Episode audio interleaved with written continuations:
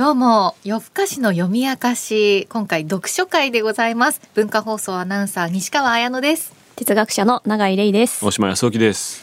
今日ね私たちが読むのは石原慎太郎太陽の季節。はい。ね1955年のね発表なんですけれども、おおそんな前か、うん。はあ。うん。うんなんかね芥川賞っていうのはそれまでそんなにメジャーな賞じゃなかったけどこれをきっかけに毎回ニュースでやるような事件になったんだっていう話を聞きますよね。本当なのかな、そうなんだ。うんらしいですよ。なんかねそれこそ太陽族っていう言葉うんうんうんうんうん。でもう当時相当な社会現象ですよね。ってことですようね、ん。でこれ書いた時に、えっと、23歳とかですよね。一橋大学在学中っそうですね。の時にうん。ていう。当時最年少。ね事件的な現代文学の中でもうんね、象徴的な作品なので我々はなんとなく選んでしまったという。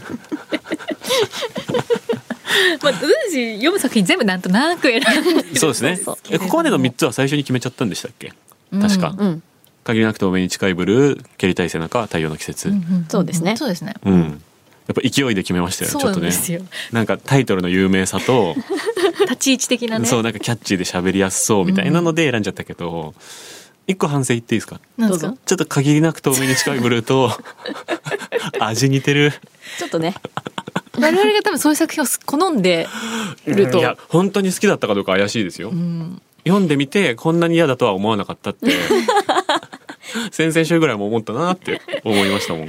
過激なね。でちょっとこう、うん。非道徳的とうん。歌われるようなものをたまたま選んでしまって、ん。それ我々がそういうものが好きというわけではない、ううん。んことは強調しておきましてでるわけじゃないですよ。そういう番組でやってるわけじゃないんだけどもそう違う。よそれ夜だから書きたものとかじゃないほどなんか記念碑的に時代に残っちゃうのって、うん。ちょっと複雑な気持ちになりますよね。うんそう。うん。ですね、でもそれがうん。社会なんだなっていうのも改めて思ったというか。あそうですよね。本がいっぱい売れて現象になってビジネスになったからこそ、っていうことですよね。でメディアミックス的なねうんうんうんうん。動きもあるでしょうし。うんうんでちょっとウィキペディアからはい。かいつまんであらすじをご説明しますと、間違ってたら言いましょうね。ウィキペディアだから。え太陽の季節高校生の津川達也。はい。がね主人公で。高校生なんですよね。うん。そこなの。よ高校生なんだこれ。うん、でこの後も読むとバスケット部からボクシング部に転部し、うん。ボクシングに熱中しながら部の仲間とうん。タバコ酒博打女遊び 喧嘩自堕落な生活を送っている自堕落というかね。自堕落っていうかねって感じですよね、うん。自堕落ってあ止めちゃってごめんなさいね。自堕落ってなんかうんやんなきゃいけないことあんのにサボってる感じじゃないですか わかるわかるわかる。なんかわざと悪いことしてるじゃないですかこの人って。そうそう。だから積極的悪じゃないですか。だから自堕落とちょっと違うような気もしなくもないですよね。ね。うん。まあ、ただこのタバコ、うん。酒 博打女遊び喧嘩これはあのうん、描かれてますから描かれてます。合ってます。でその達也は、まあ、女性を買おうとするんですよねお金でね。うんでちょっとひょんなことから少女の A 子と出会うんですけれども、まあ、お互い惹かれていってうんっていうところがあって、えー A 子が達也の子を身ごもったことがだいぶ終盤でわかるんですけれども、はい。妊娠中絶手術を受けます。うん。で手術は失敗して A 子は亡くなってしまう。っうん。本ていうところ。くりした、達也がしろって言ったんですよね。うん、中絶しろと言ってね。うん。で、子はたびたびどうするの？産んでいいの？っていうふうに言いに来てたんだけど、いやどっちでもいいよみたいな責任取らないことを言ってて、である日しろって言ったらそれがきっかけで亡くなってしまったと。うんまあ、こういう簡単にね言いますとあ、そっかもうそれで終わりかあ。らすじ的にはこういう話ですか。そうか。これはでも全体を貫いてやっぱり言えるのはこう人を愛するとはどういうことかっていうことが、ねうんうんうんまあ、ずっと問われてましたよね。うんうん達也も英子もお互いこうなんでしょうね女遊び男遊びが激しい二人ではあるんだけれどもこう初めて互いを好きっていう、うんまあなんだったら愛するっていう経験をしてこう弱くなるんですよね。うん今までこうツンツン悪で大島さんの言ってたようなに積極的悪。積極的悪から、うんこう人を愛することによって自分が脆くなるっていう経験をする。で A 子はそこにこうすぐにこう感じ取れるんだけれども達也はずっと生きってるんですよね。ああ確かに時差ありますねそこにね。そううん。っっていうような流れがうね、んそのだから達也がすごい加害的で悪くて、まあ、今の時代でも当時でもそうだと思うんだけど全くこう容認できないような暴力性をこう暴力そのものであってもそうだし、まあ、自分自身にも暴力振るってるようなうん。ことかなとも思うんですけど、まさなんかそれだけじゃなくてなんかそこの時差が悲劇を生んでるんだなっていううん。話でもありますよね。うん。うん。なんかね先ほどそのウィキペディアのあらすじ読んだ時にあの大島さんがこの自堕落な生活っていうのをうんうん。達也言った時にちょっと引っかかった時の話になるんですけど、うん。そもそもこの達也ってちょっと裕福な家庭で、うんなんか物質的にはうん。恵まれてるうん。ような生活だなって思うんですよ。なんか部活とかも頑張ってるし、うん。うん。ボクシングにこう熱心だし。でもなんか心での満たされなさみたいな心が飢えてる状態みたいなのがあって、うん。その飛行を楽しんでる方向になったのかなと思って、それがねれをなんか飛行っていうのか、うんうんうんうん。自分で楽しんでるとか遊んでるって表現するのかもひねそうですね。気も人によって感想違いそうだなと思って。だからすっごく健康的な真面目な優等生な感想を言うと達也はなぜボクシングを頑張らなかったんだろうっていう そのそっちに向かなかったんだろうね。今のアスリートの人とかってすごい真面目じゃないですか。なんか朝青龍みたいなタイプのちょっと悪い人ってあんまりいなくなったと思うんですよ。亀田さんとか。亀田さん。さまざまな亀田さんがいるから。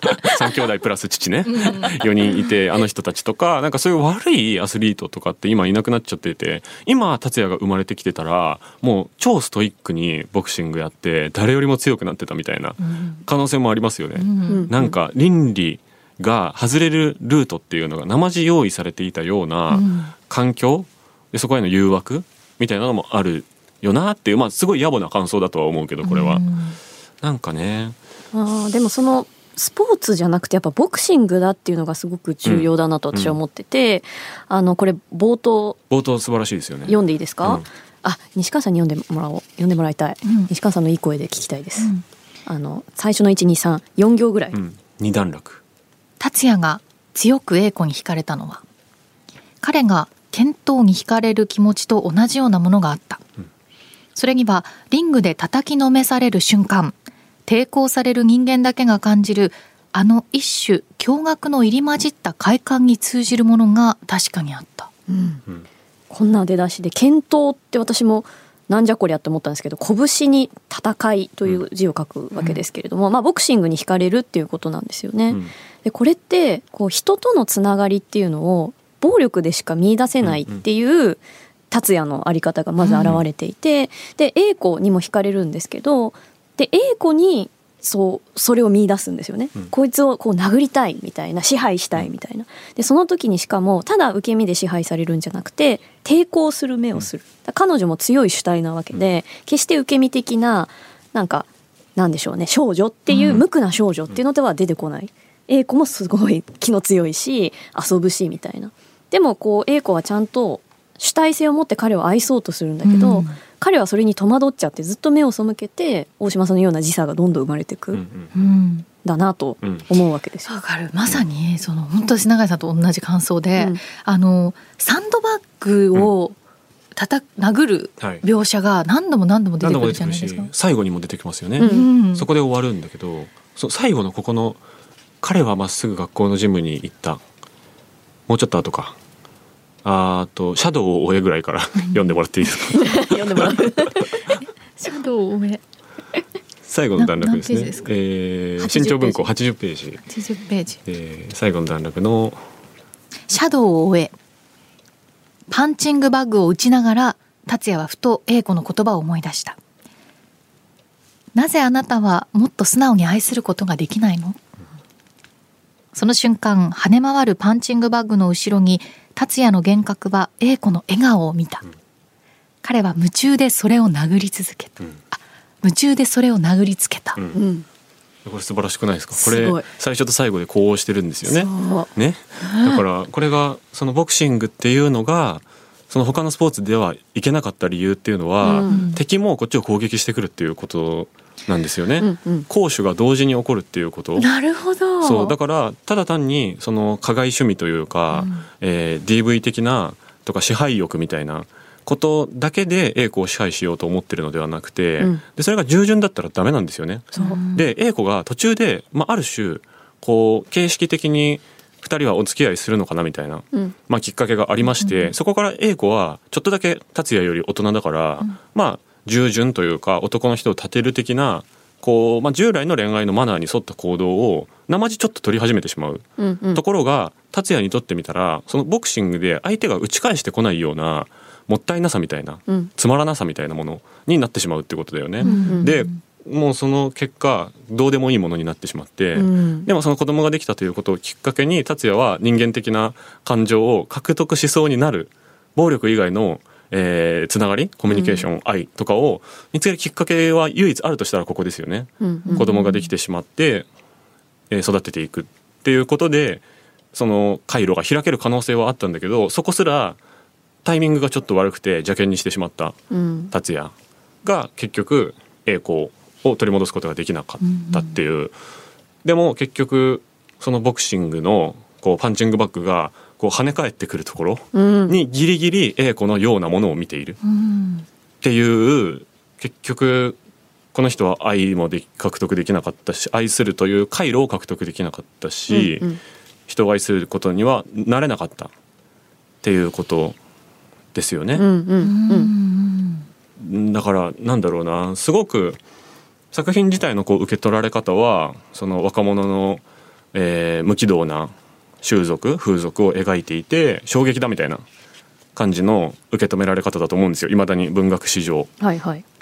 でもただこれ結果的に、えー、と約70年経ったのかな？70年経ったんですね。70年もうすぐ。経ってんだ68年とかですねもうすぐ。経ってみて今その文学とか映画とかで何が描かれてるかっていうと、うん。その男性が普通にフラットにコミュニケーション取ろうとしてる時にもなんとなくにじみ出てしまう加害性うん。うん有害な男性性うん。っていうものがまあすごくテーマになってるし、まあ、解決されてないですよね。どうしようもない。それはもう薄めようがないみたいなところもある。うん。ででこの多分でも石原慎太郎っていう人間は、うん。そういうつもりで問題提起で書いたわけではないと思うし ある種のこう路悪趣味というかこんな悪いこともできちゃうぜ。想像できちゃうぜ俺っていうような悪ぶる自慢としての文学っていう部分ももちろんあったと思うんだけど、70年経ってみて結果的にその有害な男性性の歴史的資料という価値を持つのではないかというか。うん。でその時点でそれがこう愛情の回路への障害であるっていうことも描いてるという意味では、結構正直に書かれているものであるといううん。こと、だから作った人とそれを受け止めた当時の人たちは悪いものうん。路悪衝撃というふうに受け止めたと思うんだけど今まさにみんなが気にしている問題をすでに描いてるよねという気はするんだよな。うん。うん。その有害な男性性っていうのはもうまさにでそれの詰め合わせみたいな人物そうですね。それのじゃないですか。達也って。もうベストアルバムみたいな。ベストアルバムワー ストアルバムですね。で、うん。これやっぱすごいなと思って70年近く前に描かれていてもやっぱす描かれているのにすごいなと思ったのはこれ結構安易に考えれば有害な男性性を詰め込んで、まあ、子供っぽいとかもこううん。本文に書いてありますけど、ガキで愛をわからない男がとても無垢な少女に出会いで大抵そういう少女ってこうなんか男を知らなくて純粋でみたいな。うんうんうん。で出会って心がほどけていってマジで愛するようになっちまったみたいな、でもその女の子は病気で死んじゃってみたいな、うんうん。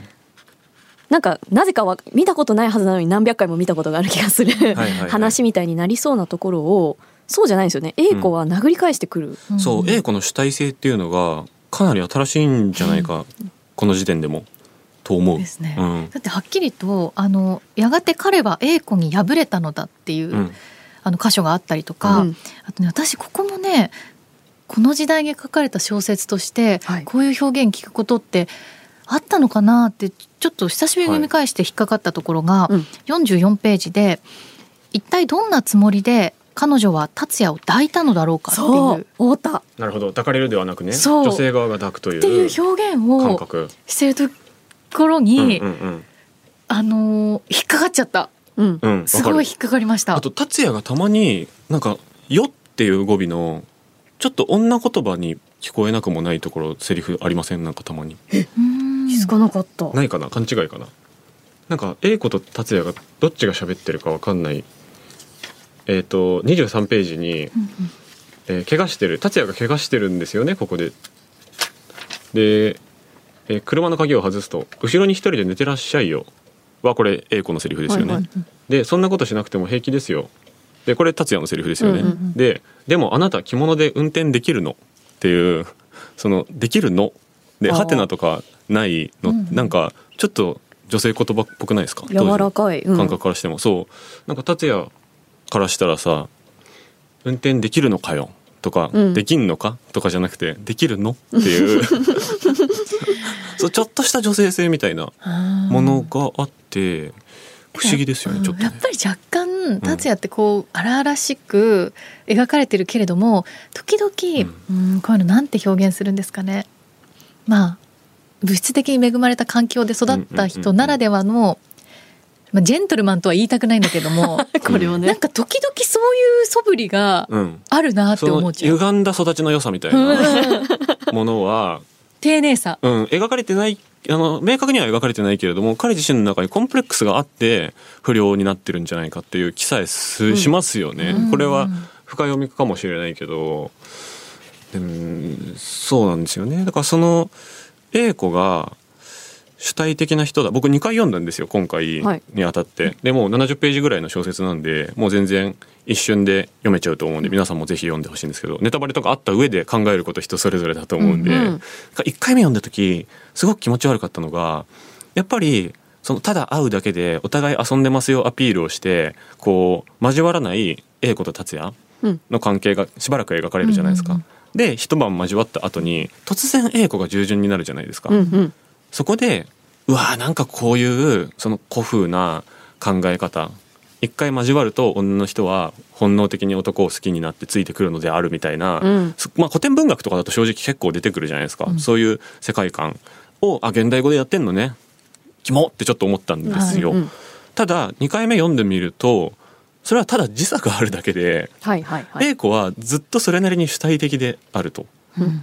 いうことが分かりなんか単純にファンタジーとしての一回行為をするとこっちについてくる女性っていうだけの意味で描かれてるわけじゃないなっていうふうに思いましたね。うんうんうん一回目読んだ時めっちゃ気持ち悪かった。うんそこうにん作者のいい意図というか作者の気持ちを感じるところもあって、うん、あの57ページはいにはっきりと「あの夜から A 子は変わったのだ」ってはい。書いてあるんですけれどもあの私はやっと愛することができたんだわって A 子は気づいた後に人間にとって愛はうんいわゆる持続して燃焼する感動でありえない。うんこれは肉と肉とが結ばれる瞬間に激しく輝くものではないだろうか。まあこれはね、うん、人間は結局この瞬間に肉体でしか結ばれることができないのだっていう、んんなんかそこのすごい上げてるなっていう、すごい高いものとしてるなっていういや確かにな。主張を感じますよね。ここがちょっと気持ち悪かったんだ愛よなを言い切ってますからね、うん、そうなんですよね。でその後が彼女はあまり有頂天になりすぎはしなかったか、その結果多くの女がする過ちを A 子も犯した。うん。みたいな。これなんか急に安易。急にそうですね。ここにちょっと慎太郎の後年の失言 ちょっとね差別慎太郎発がね言チラチラチラチラ浮かんじゃったのここで。作品論的に考えたいんだけどどうもね。そう伏せようとして頑張って遠ざけながら「出てくんな出てくんな」って感じで読んでたんですけどこの辺でやっぱ出てきちゃうんですよね。うん。うん、ちょっとまあ許容しがたいですねはっきりこの辺はね。うん、そうですね。でもやっぱりこう A 子の強さっていうことに関しては、うん、まあここまでのところうん。これより前のところに関しては、うん、安易な描き方ではないと思う。うん。うん、でこの後いややっぱ、うん、今の時代から読むと惜しいですねやっぱりね。うん。ただ一方でその何でしょうね。それなんだろうな。その暴力性みたいなことそれそのこと自体のそういうそれをそういうふうに言ってしまえることのいびつさみたいなことをある種自覚しながら書かれているようにも思えて、うん例えば62ページで、えーこう A 子に対してすごく暴力的な関わりをするわけですよね。はいそのいわゆる鍵括弧付きの勘違いしちゃった足を踏み外してしまった英子に対して、えー彼は思うままに英子にこう振る舞うわけじゃないですか。でやはり俺もこいつを嫌いじゃないんだなんてことを思いながらもでもこの残忍な方法はそれでも狂気じみた愛の一つであるのだろうかいや彼はそこまで思ってもいないのだ。ただ達也は自分の好きなおもちゃを壊れるまで叩かなければ気の済まぬ子供に過ぎないのではなかろうか。うん。そして愛し得た女とは、えーおもちゃの我が身に甘んずることができるものなのかもしれぬって。これなんかだ誰なの誰のコメントみたいなのが入ってくるんですけど。誰慎太郎慎太郎視点ちょっと第三者視点。時々あるんですよね。そうたまになんか感想みたいな。博士みたいなやつないだろうかみたいなそう。ここで豆知識じゃよみたいなやつ出てくるんですよね。ど いやそうなんですよね。そこがこの作品をちょっと奥行きつけてる、うん。若干テクニカルというかずるいところかなとは思いますねはっきり。そのどっちかの視点の話だったら結構読んでられないというか、勝手にしてくれよって思うけど、別に神的視点でうん。英子と達也の心の中に入るわけでもなくて、そう推測してますもんね。本当に稲垣さんのおっしゃる通り誰ってお前も分かってないんかいみたいなやつが出てくるじゃないですか だろうか。っていう。文学として面白いですよね。面白い。うん。文体っていうかそうね想像が。うんあそこはそうテクニカルだなと思ったのはなんか本当にあった事実みたいに書いてるじゃないですか。そう。うんでこれが歴史だったら例えばじゃあ金閣寺だったら、うん。まあ焼いた金閣寺を焼いた人がいますとかその信長のなんとかとかだったら わかるんですけどこういう悲劇的な暴力的なカップルがいました。これは本当なんです、その上でなんとかなんだろうかみたいな。そうそう。それずるくね？みたいな。なんかこれは結構技巧的ですよね。うまいなと思った。誰への語りについてうん。ちょっとまだ私も言いたいことあるんで、うん。もう次回に。後半に行きましょうか。後半に続くということで、面白いんでぜひ一瞬で読めるので皆さん読んでみてください、